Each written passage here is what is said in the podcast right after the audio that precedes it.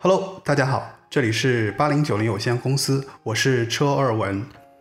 二零一零年二月七日，湾仔艺术中心剧院台上两个人当晚的最后一首歌，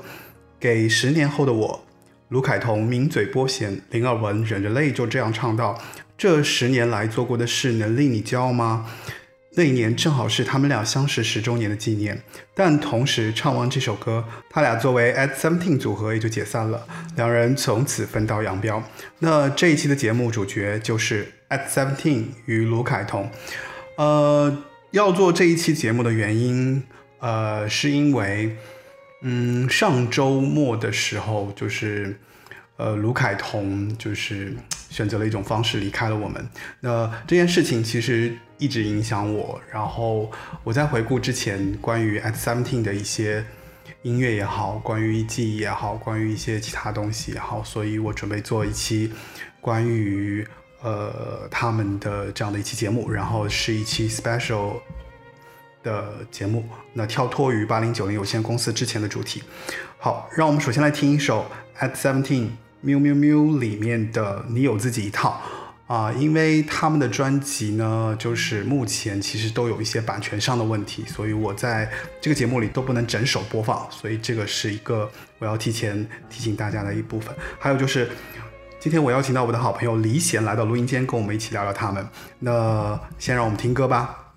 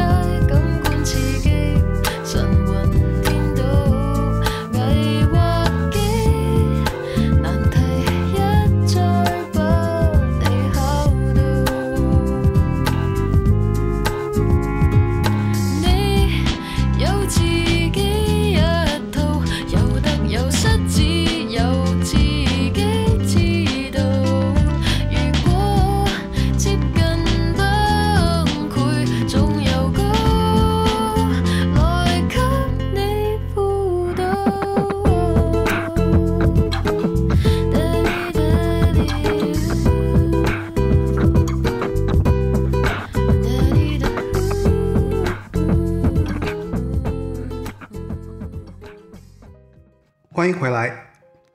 首先，我邀请我的好朋友李贤来到录音间，然后让他做一下自我介绍吧。大家好，我是李贤。因为也是从呃上大学的时候开始关注到 at seventeen 的音乐，呃，所以呢，我觉得呃在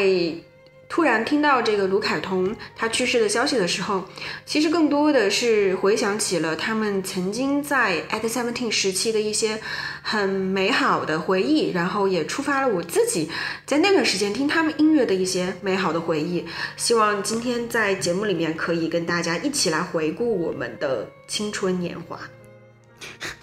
青春年华，可以吗？好好好，可以。其实应该这么说，就是我觉得其实有很大一部分听众其实对 at seventeen 是不太了解的，对吧？OK 你觉得嘞？啊，我不知道你的听众，因为我觉得像你，还有就是像，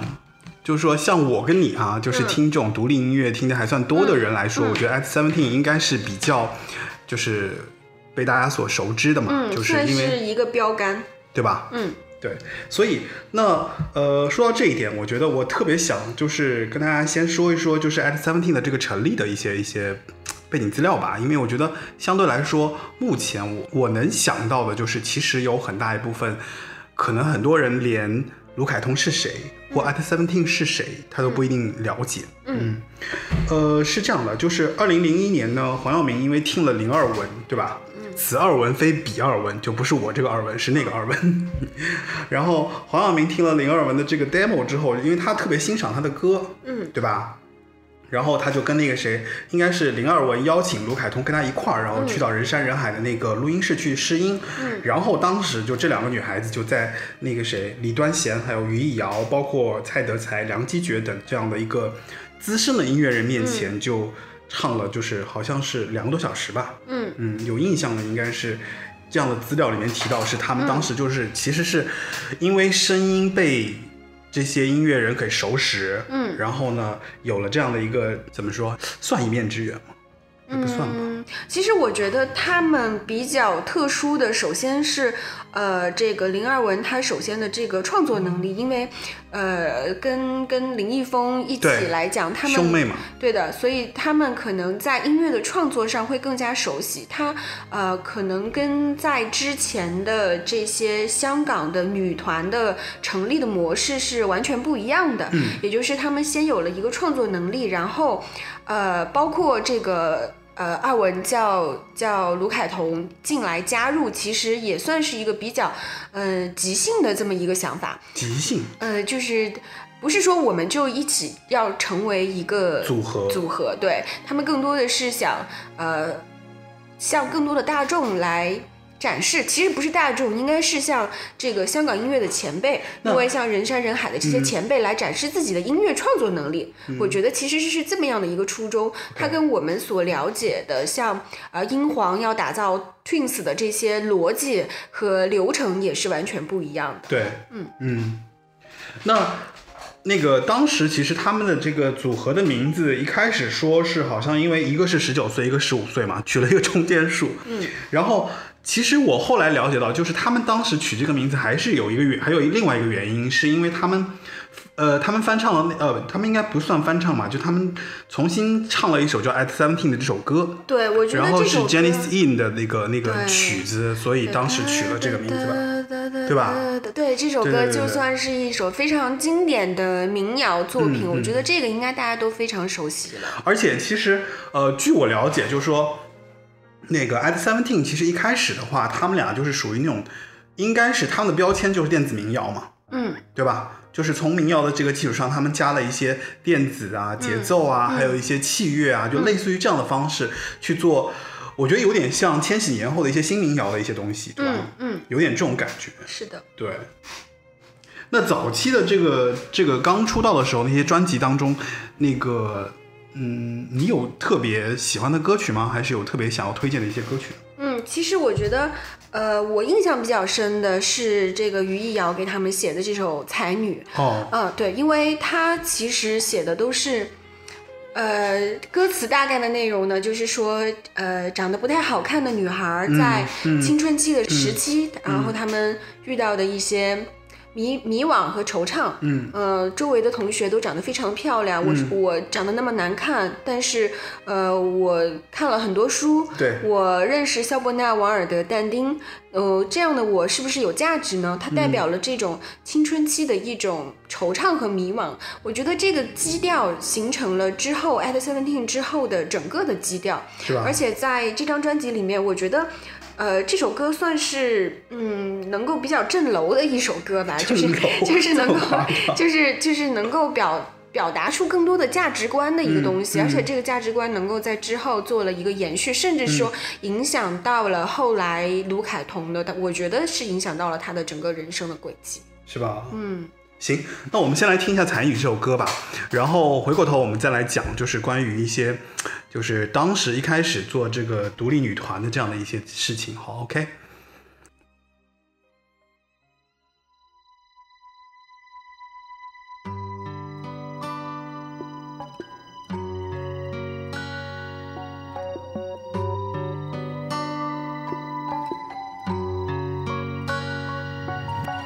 世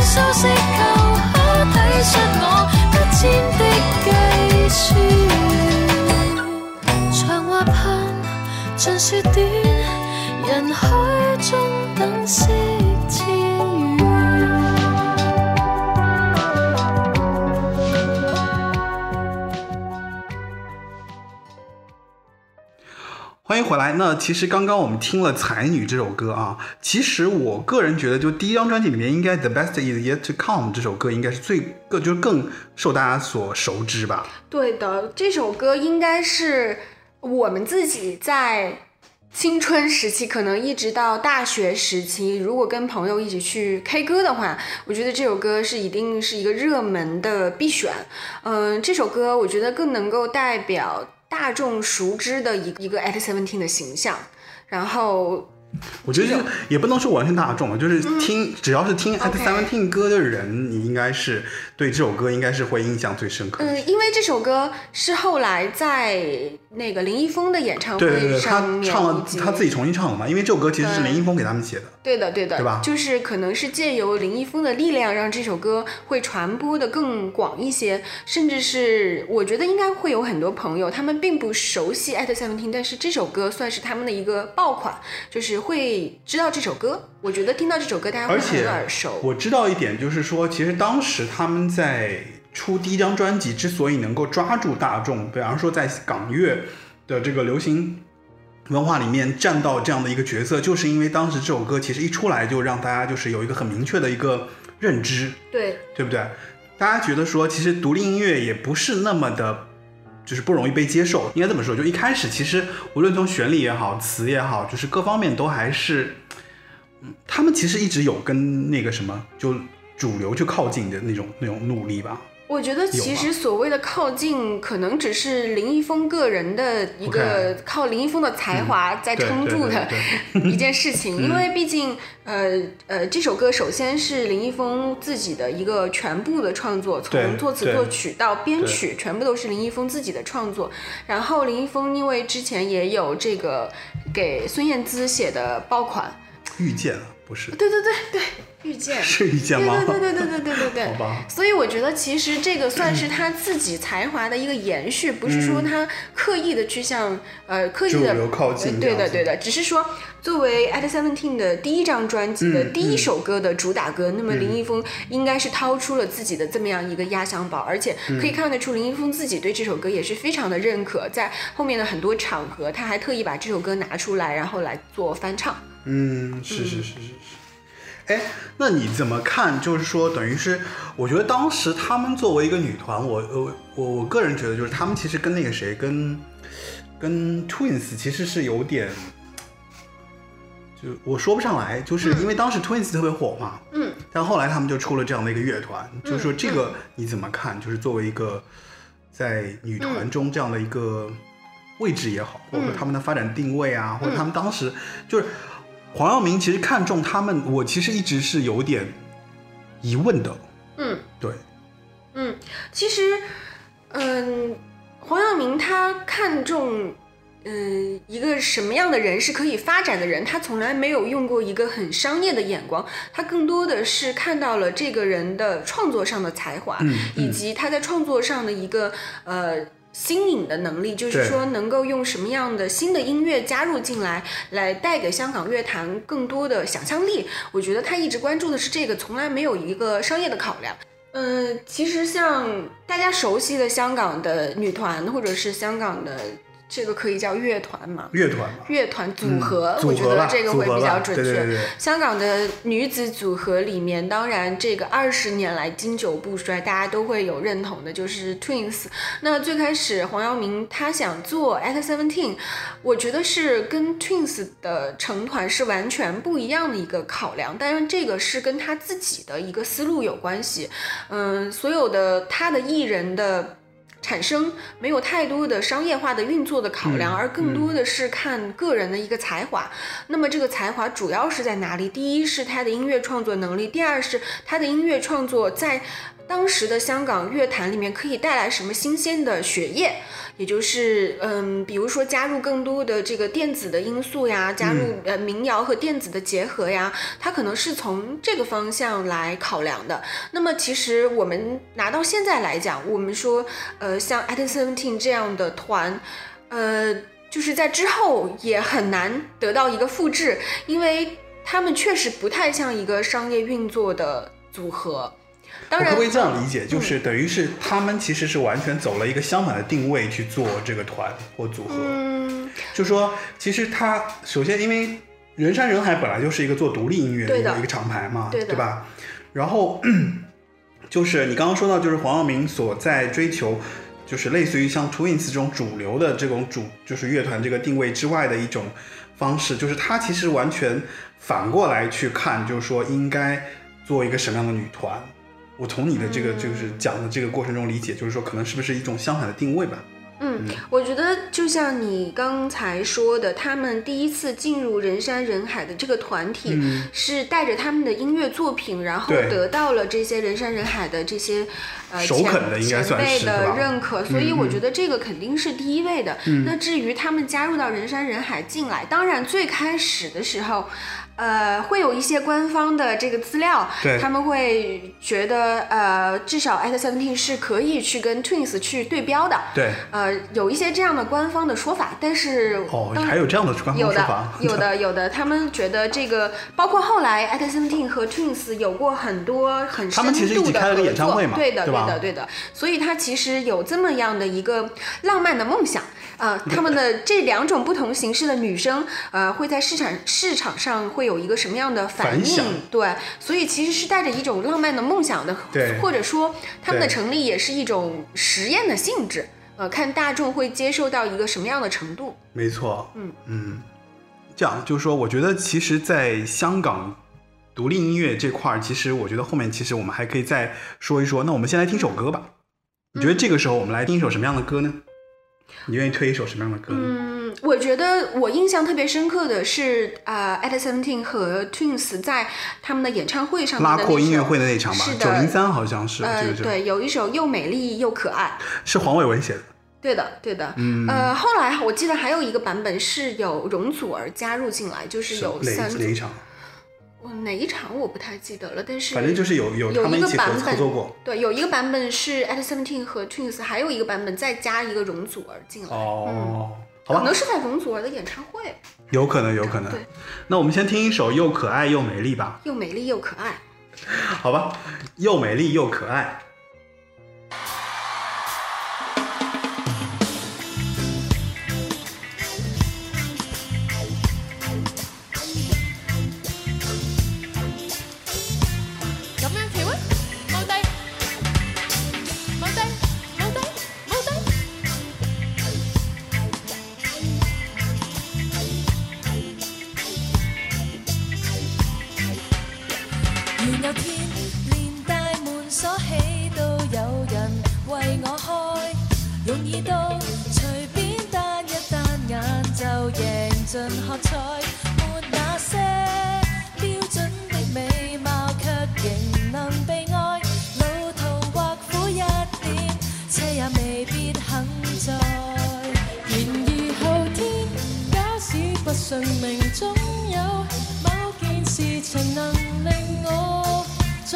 引力叫醒，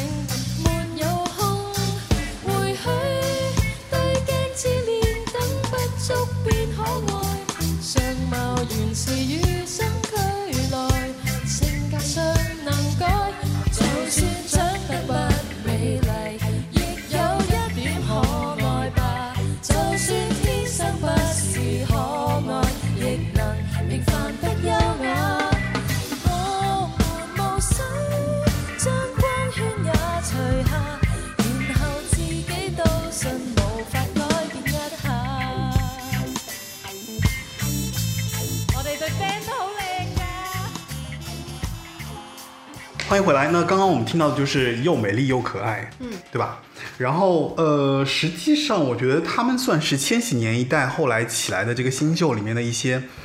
相对来说就是还是能够引起大众怎么说注注视的一些独立乐手吧，对吧？在至少在港台的那个乐乐手里面，一定是的，因为对吧对一定是的，因为首先在独立音乐的厂牌里面，在香港来说，人山人海一定是这方面的一个最大的厂牌，嗯所以有了这么好的资源，呃，相对来讲也会嗯。有了更多的便利吧。对那呃，真正对他们有帮助的，其实是人山人海的这个特别强大的创作团队。嗯呃，不管是作词也好，作曲也好，还是整个编曲也好，他们能够合作到的，我觉得是香港最顶尖的一批人。我觉得这样才能够帮助这两个小女生，或者是我们小时候都会有一个玩 band 的这样的一个梦。那么这样的两个小女生，一个十五岁，一个十九岁，她们怎么能够作为一个成熟的音乐向大家去推广？其实是免不了这个人山人海的这个最顶级的音乐人在给他们来助力的。嗯嗯嗯嗯。但其实你看啊，他们那个时候，我觉得也是有一些些发展也没有那么顺利，对吧？嗯，就是说，其实从独立音乐这个制作的过程当中，其实他们第一年好像 发了那个喵喵喵之后，他们发到第三张是变变变嘛，嗯就整个音乐的销量下行的特别厉害，嗯，就等于第一张好像他们就是有，我记得是三万张卖了卖掉了三万张，所以其实，在港乐就算是千禧年后就这种，虽然三万张跟以前，比如说跟，比如说八九十年代的那个香港音乐，其实是完全是就是天差地别的这样的一个销量，嗯，但是它还是就是说证明了，就是他们当时一出来的时候还是。能够卖掉一些东西，嗯能够卖掉一些唱片的，嗯，但是到第三张变变变的时候，他们就跌到一万都不到了，嗯哦，然后呃，所以我那个时候我是觉得他们好像感觉有点要，就是感觉算是猜测吧，就感觉他们可能要分开，哦，有这样的想法。那后来确实真的就分开了。那他们分开其实有一些具体的原因，这个后面我们才会再再说啊。就是其实他们走到了一个，就是相当于就是说，因为我开场的时候我也讲了，就是他们分手的那个，嗯最后唱的那首歌嘛，嗯然后实际上他们走到了一个用呃，我看到一个资料上，他们是说应该是他们音乐发展过程中两个人不同的部分。嗯对，然后呃，这个里面其实卢凯彤是更 rock 一些，嗯然后林二文呢，他其实是比较擅长一些 R&B 啊、嗯一些这种东西，但是卢凯彤其实是不太喜欢的。嗯呃，同时呢，林二文他也不太喜欢 alternative，嗯而是这种曲曲式啊，所以这个实际上是他们，呃，我了解到的是关于他们分开的一些，就是说资料上讲的，就是他们嗯最后分开的这个具体原因。嗯实际上还有一个原因，就是说我们后来就是引怎么说，呃，在因为我们都听这些独立音乐嘛，我的想法是，就是说会不会是因为就是独立音乐不赚钱这样的一个原因，所以。导致了，就是说他们最后慢慢的就是不得不分崩离析的这样的一个状态，嗯。而且实际上有人讲到，就是说零九年不是他们人山人山人海的十周年音乐会嘛，其实他们俩在后台都是自己给自己化妆的，嗯。嗯，对你你对你对就是说音乐发展过程中，就是千禧年之后嘛，因为整个流行音乐都受那个盗版音乐的冲击嘛，对吧？就是整个是应该其实是不光光是独立音乐，就整个音乐行业都不太赚钱，歌手都开始慢慢的去出活动啦什么的，就这个时候，就就他们的这种往后的这个发展，就是你怎么看？嗯，我觉得其实这个问题是所有的想要创作的人，不管你是创作音乐还是创作，呃，像我们今天来创作自己的这个电台频道，对对对对呃，还是任何一种写作创作也好，艺术创作也好，我觉得这个是所有人的一个。困境就是说，我们的出发点是来表达我们自己。那么，只要在我们表达的路上对自己产生了怀疑，或者对我们合作的伙伴产生了怀疑，那么这件事情就是呃不那么让我们觉得还有做下去的价值。嗯我反而觉得说不是一个赚钱不赚钱的问题，因为啊、你说从三万张唱片到一万张唱片，这个差别能有多大呢？本来也不是太多，我觉得他们也不是抱着这么样一个赚钱的目的，而、呃自己的心里的这个。我觉得也是。对自己心里的这个创作应该怎么坚持下去？我觉得这个反而是任何一个做创作为出发点的人而过不了的这个坎。嗯嗯，因为我是这样觉得的，就是那个时候他们根本盗版的危机没有那么严重，嗯，也就是它的繁荣也是靠盗版，包括我们能听到这种歌，不都是在网络上的这种所谓盗版吗？对对对啊，对，所以它的繁荣也是靠这个，所以他们并没有多担心盗版对我带来了冲击这样子。对，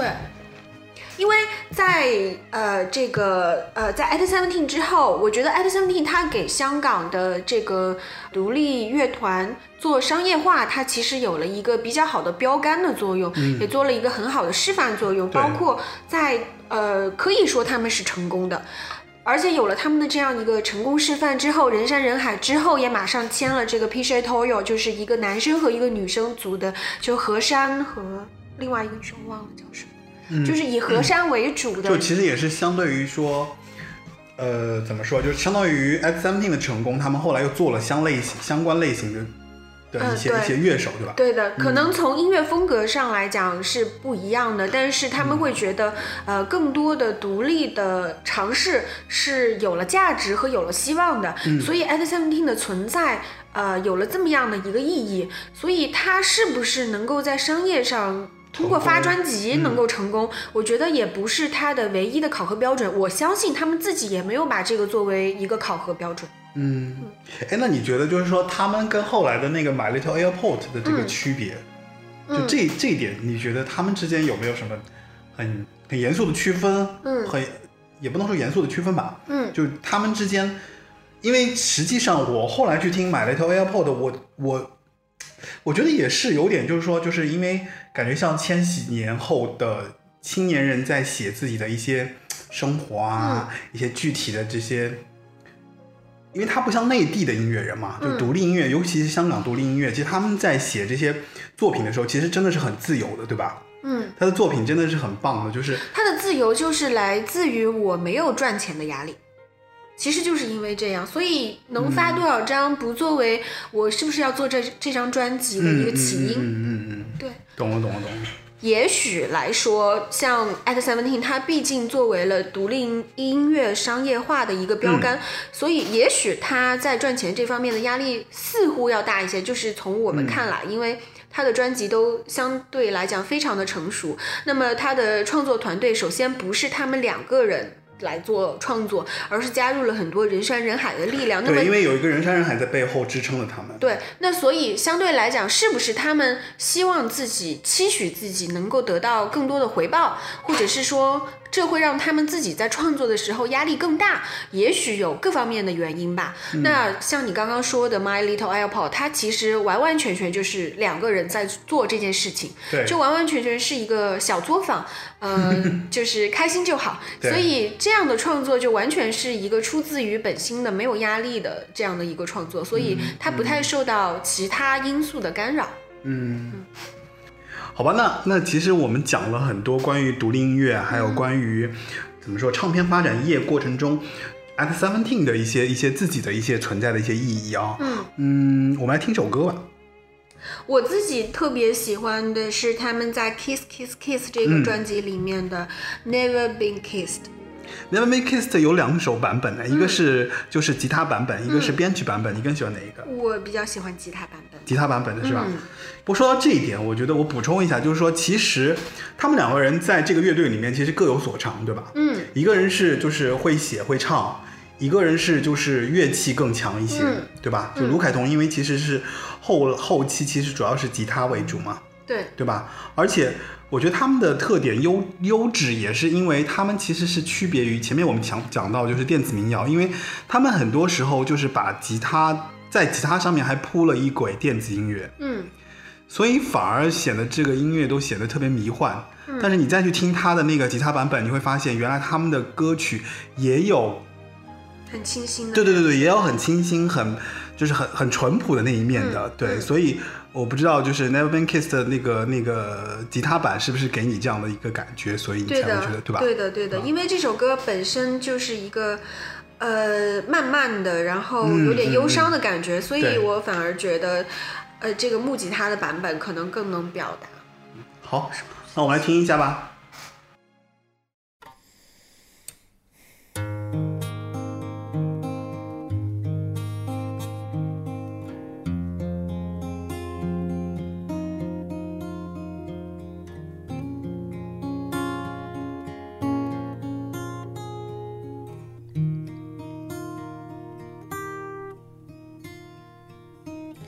次與你看戲，你拖着我手，然後每次再看這戲，我也仿似夢遊。難道你不知道，我從未試過給牽手？每次見你，我也會嘴角颤抖。你放棄了我，原來因信若我，從來未相戀過，哪能有定力為初戀情人付出所有？Never been kissed before，我以為落空的心不需念旧。然而心底裏，我從未放棄你這塊石頭。曾期望一天總可慢慢覓對象，如流星於天邊漫遊，證實你那個理論絕對可信，但我卻仍未做到你的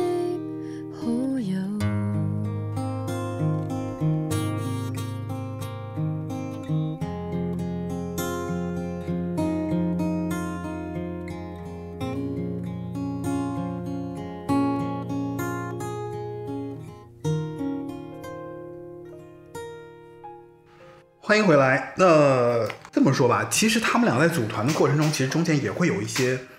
就两个，因为两个女生嘛在一起，其实是有一些，我觉得是宫斗嘛，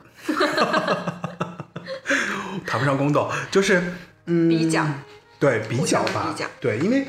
呃，就是其实本来是说到卢凯彤这件事情，我觉得还是蛮伤心的。嗯，那我现在回过头去看，就是当时其实，在团里面的时候，嗯，卢凯彤就一直是非常就处于一个特别羡慕林二文嗓音的这样的一个状态。嗯就他其实包括他自己独立出来做音乐之后，他也一直卡在那个，就是他觉得他自己不是一个特别好的呃歌手，嗯对吧？他一直很羡慕，包括在团里面，其实我了解到一份资料，就是他其实一直很自卑，嗯然后他一直觉得他比不过那个谁二文的那个嗓音，对，嗯嗯嗯，所以这个你怎么看？我觉得呃，他是不是因或者是他因为什么原因觉得自己自卑？这个我没有看过很深度的这个访谈，嗯嗯嗯或者是我没有能够判断这个资料到底是不是准确。对但是至少从我们能够看到的这个数据和各种资料上来讲，第一就是说，他作为一个创作者，那么他的创作是没有艾文那么高产的，而且艾文除了这个作曲之外，他还有还有很多写词，呃，我觉得就是能够表现出更多的这个音乐的创作能力，呃。但是你要说在呃在嗓，如果说在嗓音上来讲，那呃林二文的嗓音，我觉得算是这个香港的所有的女歌手里面，我觉得都是数一数二的，我觉得是非常好的一把嗓音。嗯、如果是因为跟她相比就觉得自己不能做歌手，那我觉得可能大部分人 都不能做歌手吧。所以我觉得更多的可能是当嗯自己本来是一个创作者，然后最后成为了一个。这个流行音乐中的一个产品的话，那肯定是要对自己做更多的评估，而且是要用呃别人的眼光来做嗯各种各样的嗯评估了。那我觉得呃。这个困境是所有人都会面临到的，就是我本来只是呃发自内心的想做一些事情，但是当我进入了一个商业化的流程里面之后，我不得不用别人的眼光来看看我自己是不是合格。那这样来评估的话，那一定会有各种各样的缺陷。呃，我觉得包括他们两个人都会有这样的问题，就是呃跟其他的歌手相比，他们没有好看的。颜值也没有身材可说，呃，然后哪怕是他们在自己的专辑封面都要把自己的脸遮住，或者用很夸张的妆容把整个脸都遮到呃三分之二的这样的程度，我觉得他们对自己是有这样的担心和认识的。其实说白了是一种对自己的外形的不自信。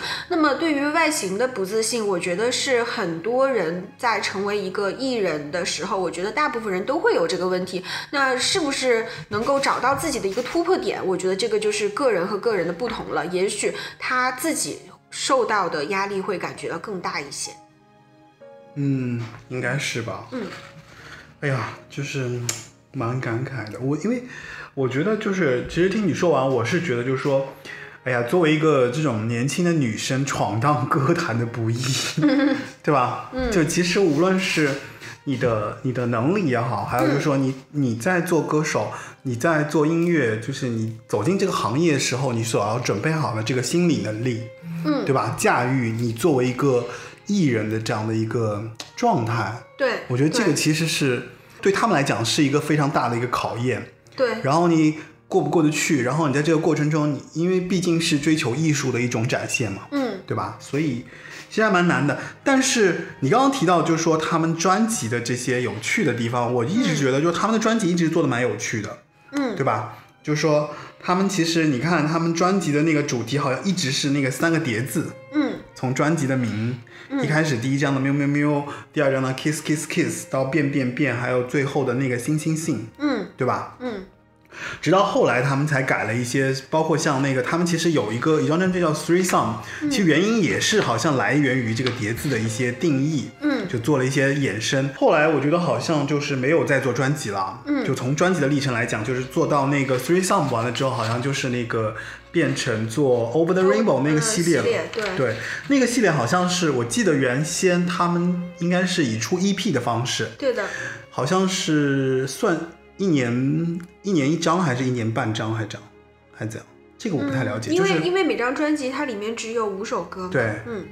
他好像我记得最后就是他们出完四张这四张 EP 之后，然后出了一张合的，就是把这所有的歌、相当于出了一整张专辑叫 Over the Rainbow 系列。嗯嗯，嗯。对，我觉得这个时期可能、呃有几个原因吧，一个是可能整就是从整个市场市场上来讲，就是发专辑的，呃，一个是准备时间周期过长，然后嗯收益也不会太高，所以当时发 EP 的形式就是呃用短平快的方式，嗯。呃来来发这个所谓的小专辑或者是微微专辑的这种形式，可能是当时呃大家都在做的一个尝试。嗯嗯，然后我觉得那因为。整张专辑的，呃，相对来讲概念就不会有那么，呃不用要求有那么的完整，所以也就做了很多更多的尝试可以放在这个里面。呃，我听到我第一次听到这个 Over the Rainbow 这个里面的，比如说像玛雅民歌，嗯或者是呃。无某某角雀仔，像这种歌的话，它更多的有一个场景化的展现。我觉得？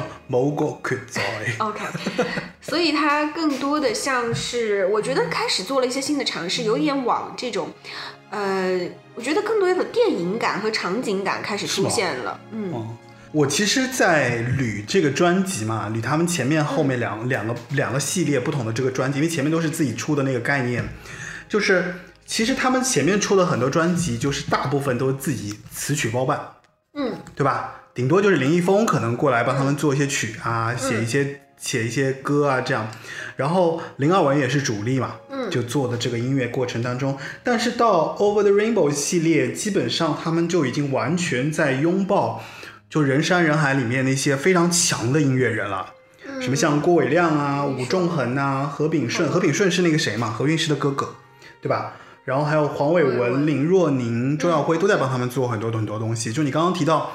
那个《某国曲在》这首歌，其实我还蛮印象蛮深的，因为嗯这首歌就是讲那个就是没有脚的一只鸟的一个故事，然后里面是男生女生一起唱的，中间还有一部分，嗯嗯嗯对吧？这个我觉得是呃这谁写的来着？呃林若宁，林若宁的。他用的就是张国荣的那个电影里面的一个经典。对对对，用了那个意象来写的那个东西。嗯，哎，我在这里往前回溯一下，嗯因为我记得这个零五年的，就是在《Over the Rainbow》之前，零五年的这个。你说变变变那张吗？对，因为呃，这里应该是周耀辉给他们写了一首《无家想归》。对，而且《无家想归》是那个谁卢凯彤单独唱的。我其实因为我昨天也在听这首歌嘛，其实我我虽然说啊，前面其实我们提到就是卢凯彤其实是很羡慕林二文的嗓音的，包括卢凯彤其实在 S Seventeen 时期他唱的也比较少，就是合唱的过程中基本上都林二文是主音嘛，对吧？然后。但《无家想归》这首歌其实是他独唱的嘛，因为他自己来唱这首歌，自己来唱这首歌的。我当时是被他唱这首歌有点惊艳到，嗯。就是我我我不知道怎么去形容他在唱这首歌的那个感情，嗯。感觉就是他的嗓音里面有那部分就是跟这个歌非常贴合的那个那个感觉，嗯。然后他的缺陷反而成为了他这首歌的一个，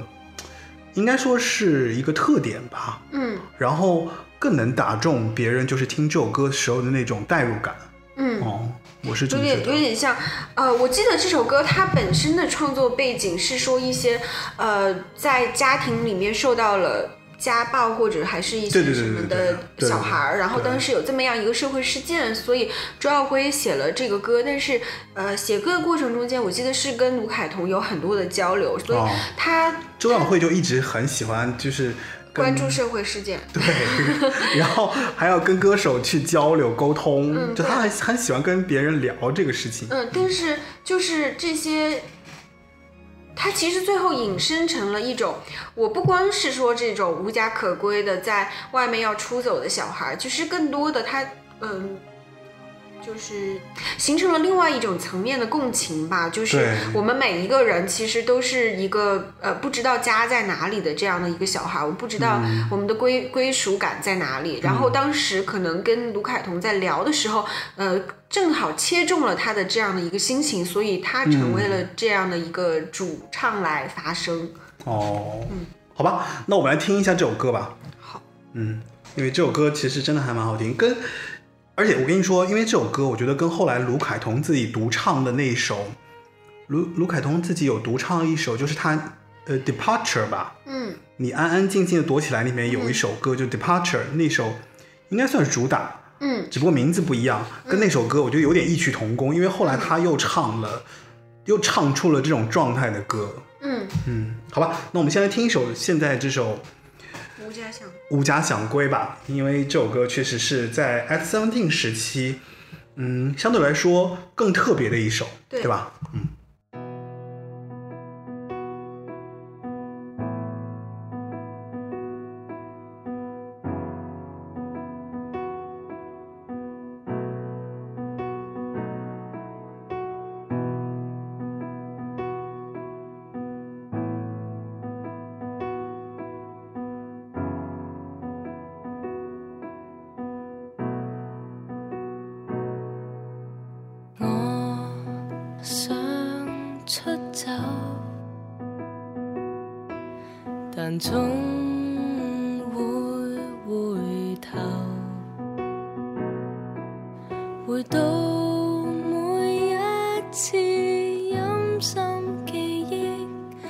像受伤的狗。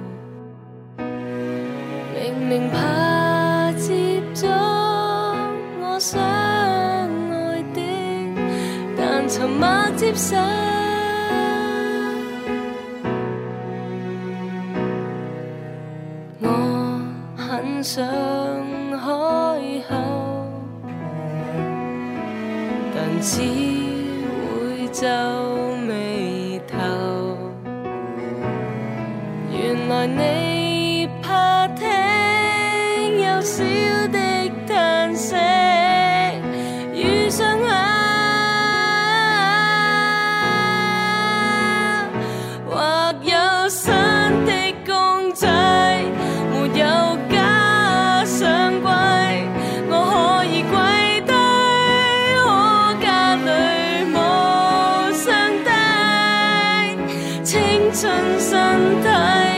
但又污跡上世。自從認出親生的你，至少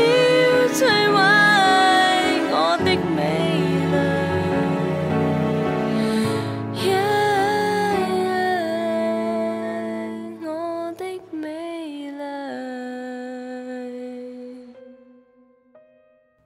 欢迎回来。那其实我们看到 At Seventeen 其实做了 Over the Rainbow，差不多做到二零零九年之后，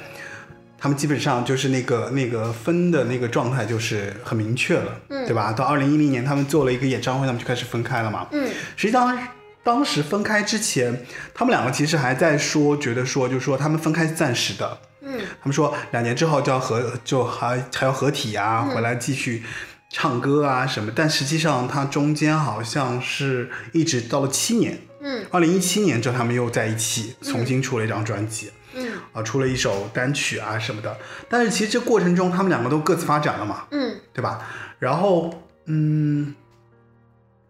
发展的过程当中，其实两个人应该说都有点不太顺。嗯一开始的时候，嗯然后，呃，我这边有一个资料，就是关于卢凯彤。就卢凯彤，其实他在怎么说，就是他离开 at seventeen 以后，他其实是没有一下子就去做自己的音乐的。嗯对，当时因为，呃，其实前面也提到，就是说，其实他们也没钱嘛，很穷嘛，包括其实他们还写了那个穷的怎么说来着？嗯，穷的很，是不是？穷的只有爱，穷的只有爱。穷的只有爱。所以他们在做专辑的过程当中，我觉得也是体会到了，就是说做歌手的不易。嗯那零九年的时候呢，当时有一个这样的一个资料，就是说，呃，因为人山人海的那个谁梁基觉，他其实是郑秀文的那个演唱会的音乐总监。嗯啊，对。然后他呢，其实因为人山人海的关系，所以他就邀请卢凯彤去那个怎么说，去当现场的吉他手。嗯在那个演唱会的过程当中，其实就被陈奕迅看到了。嗯哦，陈奕迅一看就说，陈奕迅当时还叫他阿妹嘛，嗯对吧？阿姆维是吧？然后然后说，那其实阿妹就弹吉他弹得特别好，所以就说那要不就跟我来做那个他的那个、嗯那个怎么说 World Tour，就是那个全世界全球巡演。嗯啊，然后卢凯彤其实就跟着陈奕迅去巡回了大概三年，嗯总共做了六十六场。嗯啊，就是这个过程当中，其实卢凯彤，我觉得一方面是他其实赚到了钱，嗯。和林二温相比，其实他赚钱是更早一点的，嗯。对吧？然后他赚了钱之后呢，他反而，呃，我觉得卢凯彤内心其实是有一些东西要产出的，嗯。所以他其实，在做吉他手的过程中，他有点那个什么，就是郁结于这件事情一直在重复，嗯没有创造力。嗯然后他呢做的也不是那个那个怎么说？我觉得很很符合自己心里的那部分的那个展现，所以其实他做完那个 World Tour 之后，他就开始就是说，他也是听应该是制作人的一些推荐吧，嗯就是说去台湾发展了。嗯对对对对，那个时候大概是这样的一个历史背景吧。嗯嗯，他当时呃，我记得他在那个金曲奖的时候，他自己的说法是。对，因为他后来就是在台湾发展之后，也得了金曲奖嘛。对对，然后我记得他在金曲奖的这个得奖感言上面说的是，如果当时没有他那个女朋友的鼓励的话，他是完全不会选择到台湾来发展，而且也不会写自己的第一首国语歌。嗯，所以当时也许他的第一首国语歌是《雀斑》吗？哦，不是，他第一首歌是《等等》。嗯嗯，对，所以，嗯，他他当时为什么做这个决定？到底是因为，嗯，陈奕迅给了他什么启发，还是因为他当时的生活确实发生了这么一个重要的转变？这个我们不得而知。但是我想，呃，这个呃，能够走出这一步，其实对于他来讲，也算是走出了一片新的天地吧。对啊，因为他其实去台湾发展很好嘛，嗯是吧？就我们前面说过，就是他其实，在团里面的时候，一直羡慕林二文啊，一直觉得林二文多好多好多怎样。但其实反过来之后，他去台湾发展以后，变成说林二文反而过回过头来去羡慕他了，嗯，就觉得他其实发展的比比自己更好一些。我觉得这个两个女人之间的宫斗戏我不太了解，但是至少看上来她有更多的独立创作的这个能力，或者说也是压力吧，因为她必须要靠自己了，而且她必须要。持续的来发专辑了，那么她就是必须要逼着自己来做完全原创的创作，从作词到作曲，我觉得也是把自己，呃，通过这么样的一个机会，自己才能走上一个更好的舞台。嗯，而且我对他比较惊艳的就是他《雀斑》那首歌了。OK 就这首歌真的很惊艳。嗯就属于那种一出来就让人就记住他了。嗯而且我后来觉得，就说其实卢凯东还蛮会写词的，嗯他能写到一些怎么讲，就是特别微妙的体验的那部分。嗯。而且特别真实，嗯。就可能每个人在听那首歌的时候，呃，当然可能男生不一样啊，嗯。就可能我觉得他有讲到就是女生那种很敏感的那部分，嗯。然后就是对那个对事情啊，对那个人际关系啊，嗯。还有对大家之间的这种，就是它是很很很敏锐很敏锐的那部分的。就比方说，有的时候可能我记得就跟当时那个谁，就跟周耀辉写那个叫什么来着，就是前面我们讲的那首歌。就是无家可归。无家想归的那首歌里面，其实周耀辉不是有句词嘛，叫做呃，叫做我很想开口，经你皱眉头。嗯就这种场景化的东西，其实好像被他吸收了。嗯就他在包括雀斑开始，其实他在里面就有很多很多这样的这个展现。嗯。就是一些很呃很细小的一些场景的描写啊，还有就是很很内心戏的那种感情，然后写到这个歌里面去。嗯。哦，嗯就我翻到那个雀斑的歌词里面，其实就是有几句话，我觉得确实是挺，就是你看他说我翻来又覆去，我也走不太进去，就这种表达，我觉得其实是很少见的。嗯。在目至少在在我听过的流行乐当中，其实那种直接的表达，能表达到这个层面的，好像还是少，对吧？嗯。包括像他后面，你看那个什么，早上太昏暗，浓的这么淡，颜色的璀璨，曾经的遗憾我不敢去想，嗯，就还是有他自己感觉像是怎么说，就艺术分泌的过程，嗯。因为他其实自己在有在作画嘛，嗯他也在画画什么的，对吧？嗯，所以我觉得他可能是通过这个过程找到了自己，他创作我到底是要表达什么东西？因为在 at seventeen 时期，他更多的是想表达一种呃别人眼中的我这个年龄会是什么样的，呃别人眼中的。音乐，独立音乐应该是什么样的？但是我觉得可能也是通过嗯一段时间的沉淀吧，就是像、呃通过陈奕迅的演唱会的这样的一个沉淀和思考的过程，他突然知道了我想表达的是什么。那他蛮厉害的耶。嗯，我相信也经历了很多才能够走到这样的程度。那我们来听一下《雀斑》这首歌。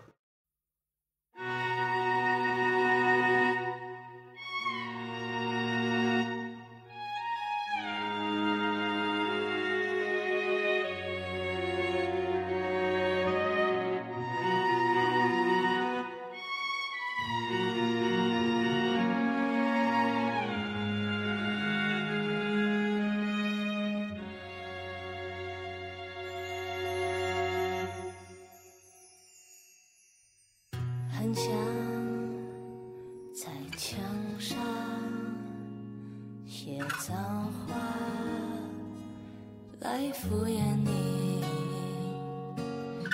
不然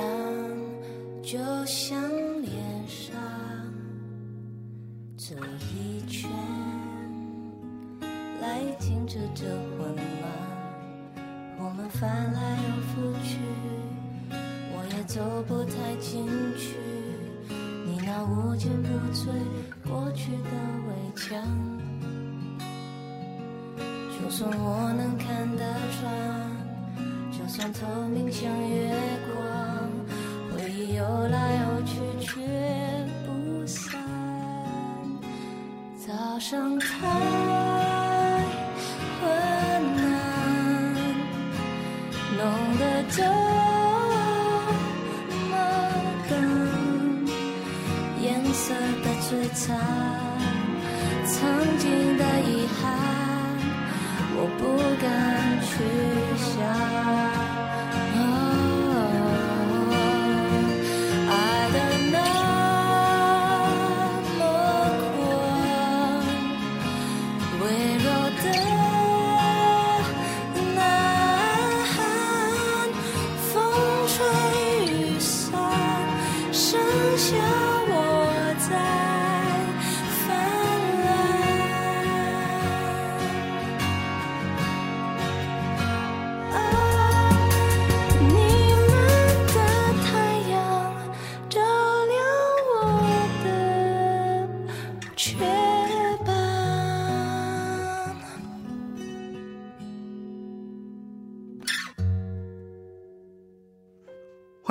那其实我们讲到那个卢凯彤自己出唱片，他其实后面其实出了还蛮多专辑的。嗯，然后这些专辑，你看，包括一一年出了《掀起》，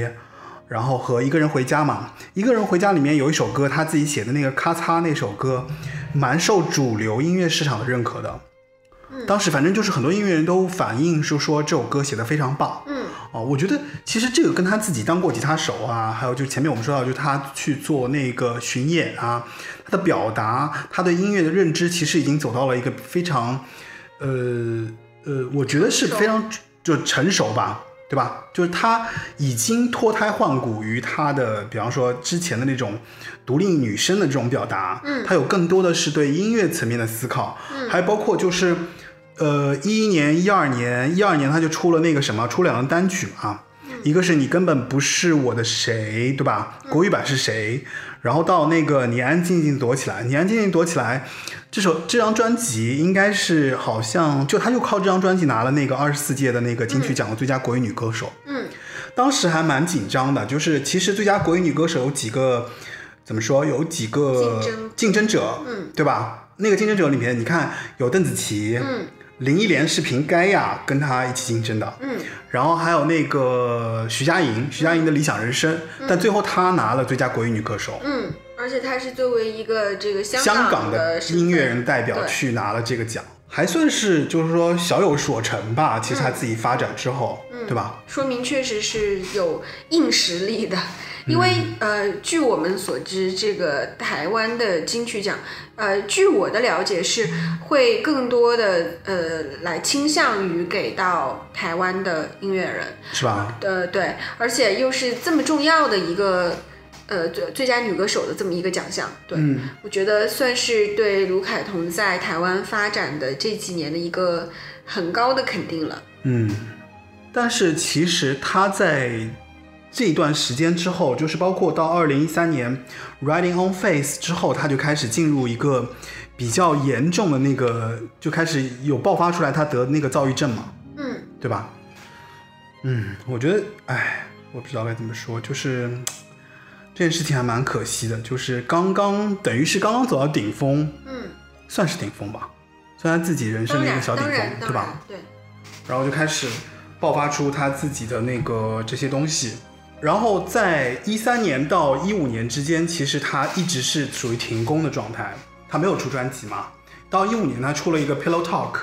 对吧？Pillow Talk 里面其实更多的也是他自己的一些新的尝试。嗯然后一五年就出了那张单曲，就是二十九岁的遗书。嗯哦，我觉得你现在看这个，就是还蛮唏嘘的。我觉得就是嗯二十九岁的遗书，你现在去听，我都觉得特别感慨，就是嗯居然有这样的作品，然后又加上他最后真的发生了这样的事情。嗯嗯，这首歌我现在是不太敢听，因为嗯呃实在是太残酷了。对，嗯、但是我觉得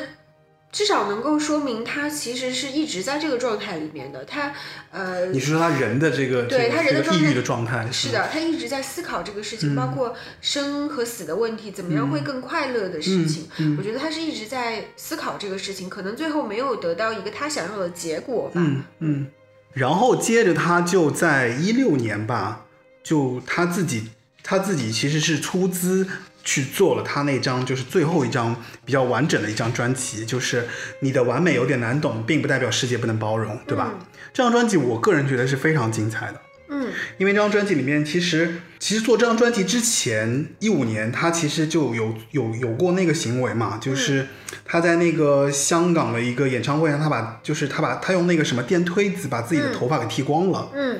这个好像他当时的想法就是说他，呃，就是怎么说是自己的重生，他形容为自己的重生。然后他经过那件事情之后，他也决定就是以后专辑的每句歌词都是要自己来写。嗯。然后这个过程中，他所关注的就是变成了社会议题呀，然后各种各样的一些社会现象嗯。啊，然后有自己对这个东西的思考。嗯。你包括像他到后来就是你的完美有点难懂，并不代表世界不能包容，里面其实有很多什么反核了、空气污染了，还有青年自杀、同性婚姻这样的一些，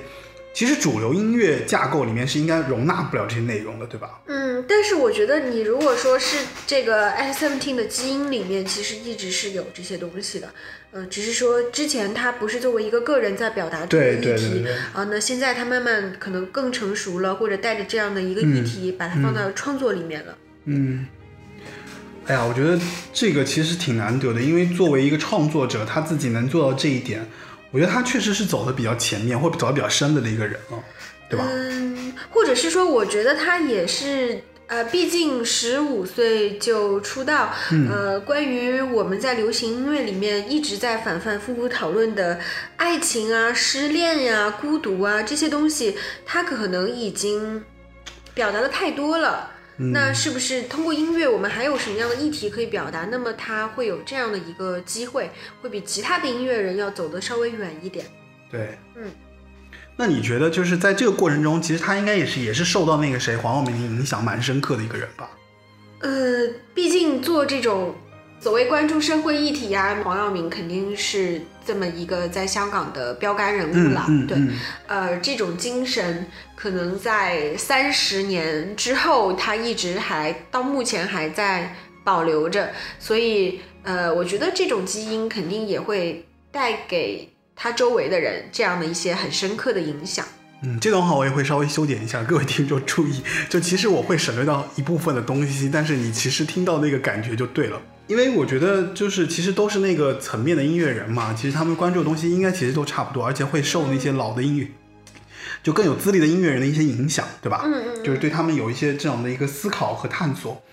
嗯，其实反观这个阶段呢，就是说他跟林二文的对比，我觉得其实他反而就是更，确实是思考的更深刻一些。嗯因为二文其实一直是在做那个什么音乐啊，就是我觉得是旋律更多一些，嗯对吧？嗯而且，其实，在卢凯彤这些专辑的过程当中，我后来听到一个说法，这个说法是什么说？怎么说呢？就是实际上你仔细去听，就是他跟林二文分别分开发展的这个自己做专辑的过程当中，林二文的专辑是更精致的，嗯包括唱也好，包括还有制作也好，包括他们的配器啊、编曲啊，嗯远就是实际上从。然后就是呃，也不能说粉丝，就是更热爱音乐的人来去听的话，就会明显感受到，就是大部分人其实更爱林二文。嗯，因为他更成熟，对吧说有这个商业化的基因，对吧？对吧？？对吧？其实对卢凯彤的认知，其实更多的就是，就真的是独立小众，然后大家对他的东西其实是缺乏，呃，缺呃，不能说缺乏认知吧，我觉得是缺乏认同感的东西，嗯嗯因为它里面有很多很多，就是其实是你要去，呃，思考很多，想很多，然后去去有怎么说有。歌手自己对人生的一个经验的一个见解的一个分析之后嗯，你才能知道他为什么写这首歌。嗯其实当时不是有一首歌嘛，就是《亲爱的马嘉烈》，嗯对吧？就是当时是这首歌其实是他写的，然后那个谁，嗯黄晓明拿去唱了。嗯呃，反当然我们不能多谈黄耀明什么太多别的事情，因为也涉及到就是说能不能播这个这这个这个问题。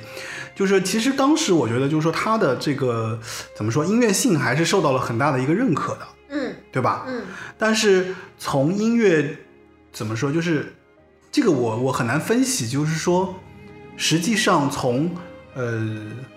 音乐制作的角度来说，嗯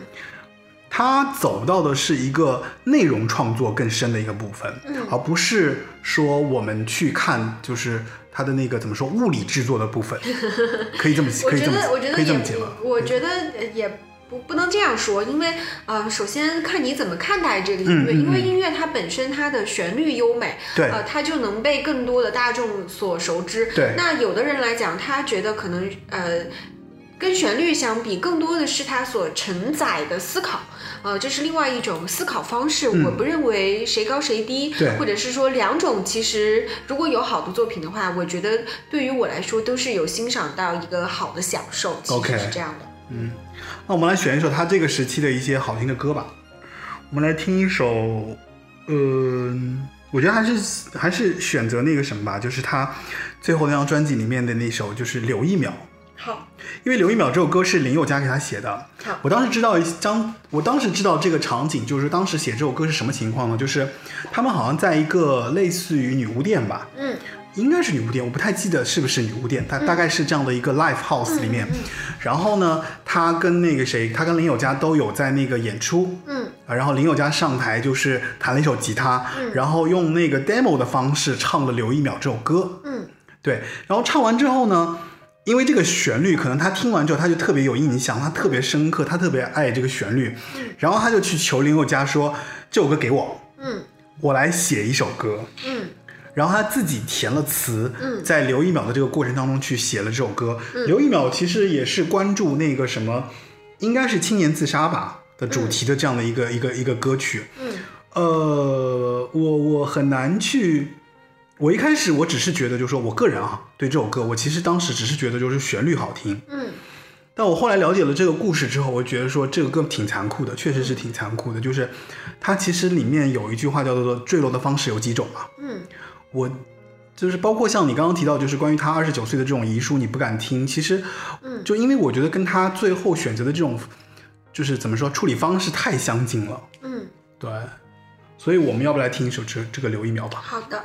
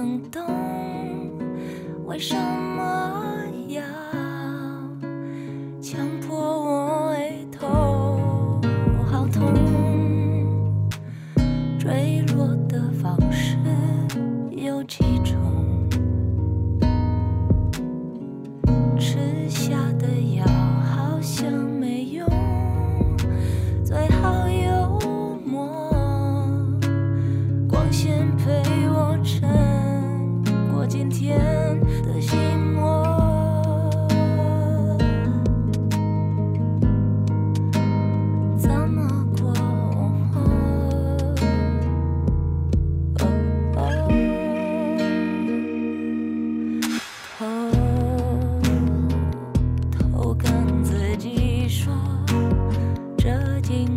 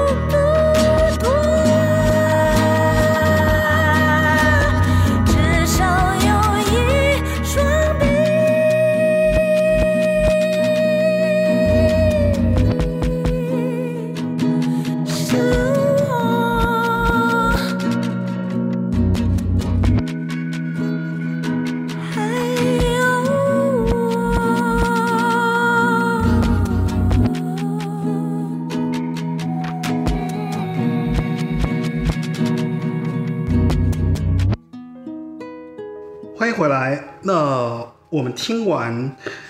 那个留一秒之后，我实际上就是说，我其实还挺难过的，关于他选择就是跳楼的这个方式啊。然后我我想起一句话，就是之前那个谁蔡康永曾经说过，就是说，如果你有自己喜欢的音乐人，其实你一定要去现场去听他唱歌这样子，因为你不知道以后你还有什么机会看到他。那尤其是卢凯彤，因为说实在话，我觉得我对卢凯彤我是很有认同感的，他的歌我很喜欢。嗯，然后呢，但我错过了几乎他所有的现场的演出。嗯，我没有去看过。嗯，所以我会觉得特别遗憾，在这件事情上其实也有很多那个 live。对呀、但是我呃好几次吧，就是也有人约我嘛，但是最后我都。就想说，哎呀，这么年轻的歌手，可能总会是有机会的，对吧？那后面肯定是会有各种各样的演出等着我呢。而且，包括他后来跟那个谁，跟林二文合体发那个演唱会，嗯，我我都觉得就是还会再有，对还有机会。对对对嗯，没有那么多的紧迫感。对我根本就没有想到，就是他最终就是在就是唉，但是 就这种感受吧。是，所以现在就只能从他的这个专辑里面来回顾，来听到他的声音。对，嗯这其实也是我做这个节目的一个怎么说出发点吧。嗯。然后我知道你其实是去过很多那个就是黄耀明演唱会的，对吧？嗯，包括去香港的一些看一些 live 的这个机会啊，嗯其实就说你应该是有很多这样的一个怎么说机会去看他的现场演出的，因为毕竟人山人海，肯定是会带着他俩的嘛，嗯，对吧？嗯嗯嗯。对，所以你要不分享一下？呃，其实是说这些年呢，呃，作为虽然黄耀明他是这个人山人海，基本上已是已经是唯一的一个艺人了，但是就是他是在用在用一种我一定要做现场的这个方式，每年都在。支撑着在做这样的一些演出，嗯，呃，然后，但是其实我们可以看到，这个现场演出的规模，包括从舞美上来讲，从场地上来讲，也是越来越简单。嗯啊、那么可能呃，就是其他配合的这些音乐人的规模也会越来越小。嗯其实反而是说，可能也不需要这个卢凯彤，然后有这么大的班底来到现场，他更多的是一种。呃，自娱自乐，或者是说，好像跟嗯很久未见的老朋友，我们来见个面，来做这样的起因，来做一些音乐会了。那么，其实我觉得，从我的角度出发，我觉得也是带着这样的一种心态。第一是说，嗯，真正的这个有生命力的音乐，它其实是在现场，呃，给你的感染会更大的。对，哪怕说我没有在发新专辑，没有在发新歌，但是我有很多的思考，在现场会是一直不停的，呃，有一些新的火花来生产出来。另外的，其实也就是就想你见到一个很久没见的一个老朋友，或者是一年见一次的这个老朋友，这种感觉啊、大家再看看啊、其实现在你还好，这个其实有一点这种老年人的心态吧，我觉得 就是，呃，可能就是呃，也不用天天见面，或者是说一直要关注消息，但是可能一年就互相打个照面，可能是这样的一种心情。但是我比较庆幸的就是说，呃，至少还现在还能够有这样的时间和精力来做这样的事情，嗯可能是对大家一起成长的一个见证了。嗯嗯嗯嗯。OK，那我们今天其实听了蛮多他们的歌的，包括卢凯彤自己的歌，对吧？就说，我其实觉得，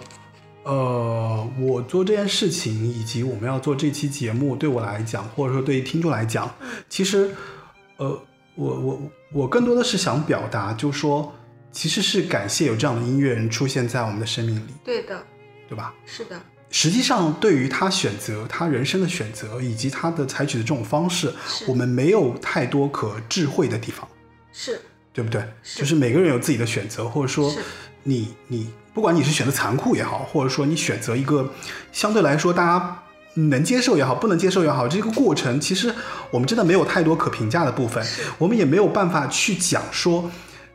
我应该你应该怎样，或者说我们应该怎么去接受这件事情。对，因为每个人都有自己跟自己无法和解，或者跟世界无法和解的部分，对而且每个人的原因是不相同的，所以呃，并不能说他选择了这样的一个方式，我们就应该怎样。我觉得这样会对每个人不那么尊重，或者说对逝者也不那么尊重。对，节目渐近尾声啊，就是其实我们从 R Seventeen 回顾了他们那些专辑，还有他们发展过程中，就是两个人在就是做组合的一些一些状况吧。然后还有就是到了卢凯彤他自己做专辑，然后还有就是卢凯彤自己发专辑，以及他短暂历程中给我们带来的一些音乐。嗯，很可惜，就是一周前，卢凯彤用跳楼的方式离开了我们。那作为坚持在独立音乐领域里面的这样的一个香港女歌手，我觉得卢凯彤其实是值得我们纪念的，对吧？当然，当然对，吧？所以我相信，就是其实这不是她真正的选择，我觉得其实是病痛侵袭的原因。嗯，就呃也没有办法，其实特别遗憾，应该这么跟听众说，就是其实我跟李姐两个人，就是我们是没有太多的怎么说，就是资格去谈论抑郁症和躁郁症的，嗯，因为首先我们对这个病痛也不了解，对，其次呢，这件事情我们给不出更好的解决方案，对，对吧？对，就说，其实如果一旦遇到了之后，我根本不知道该怎么样告诉他应该怎么办。嗯，对，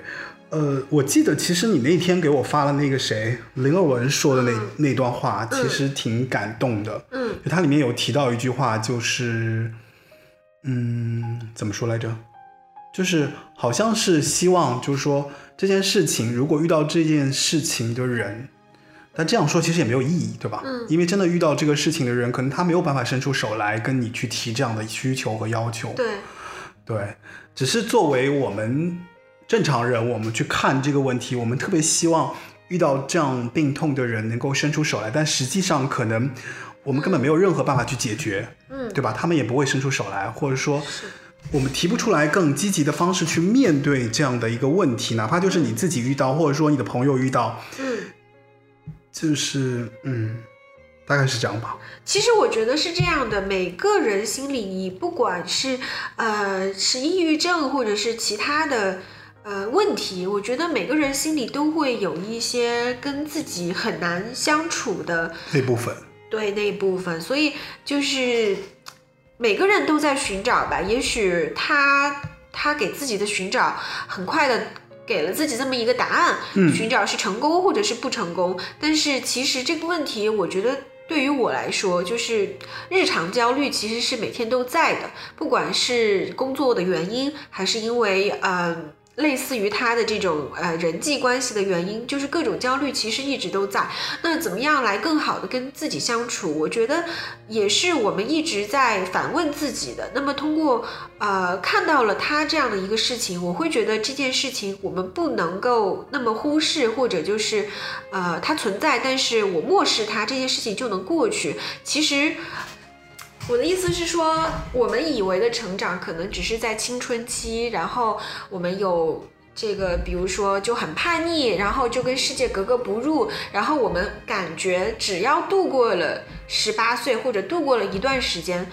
我就解决了这个问题，其实并没有，这个问题一直在我们心里，其实没有解决，只是说我们可能被更多的事情吸引走了注意力，比如说工作，比如说生活等等问题吸引走了注意力，但是其实可能我们心里的这个问题就是怎么样跟自己才能相处，怎么样跟世界才能相处，这个其实一直在我们心里。而我觉得一个真正健康的人，一个一个会懂得成长的人，就是不断的在跟世界的交锋中去想我怎么样来解决这个问题，这样才能够在之后的人生中间越来越健康，然后得到一个真正的成长。我觉得这个是你必须要自己去解决的，没有人可以帮到你。嗯，哎呀，就是这个节目做到这个这这个程度，我我不知道啊，就是我只能说啊，我我我觉得是这样，就是我只能说卢凯彤这件事情，如果天堂有一个 band 房，就其实他他当时港乐不是班房，其实就 band 的那个乐队的那个嗯班房嘛。练练团的，对，所以我很想说，就是卢凯彤，你就好好做你的音乐和吉他手吧，唱你爱唱的歌就可以了，我觉得。所以，那我们今天就在他的音乐中来结束我们这期节目吧。是，所以值得庆幸的就是他还留下了这么多的音乐，以及我们能够看到一个人居然是这样成长的，而且他是一个陪伴着我们成长的人。那么在他的这个音乐的过程中间，好像也看到了我们自己成长的一个过程啊、怎么样长成大人，怎么样去跟世界相处，怎么样跟自己和解，我觉得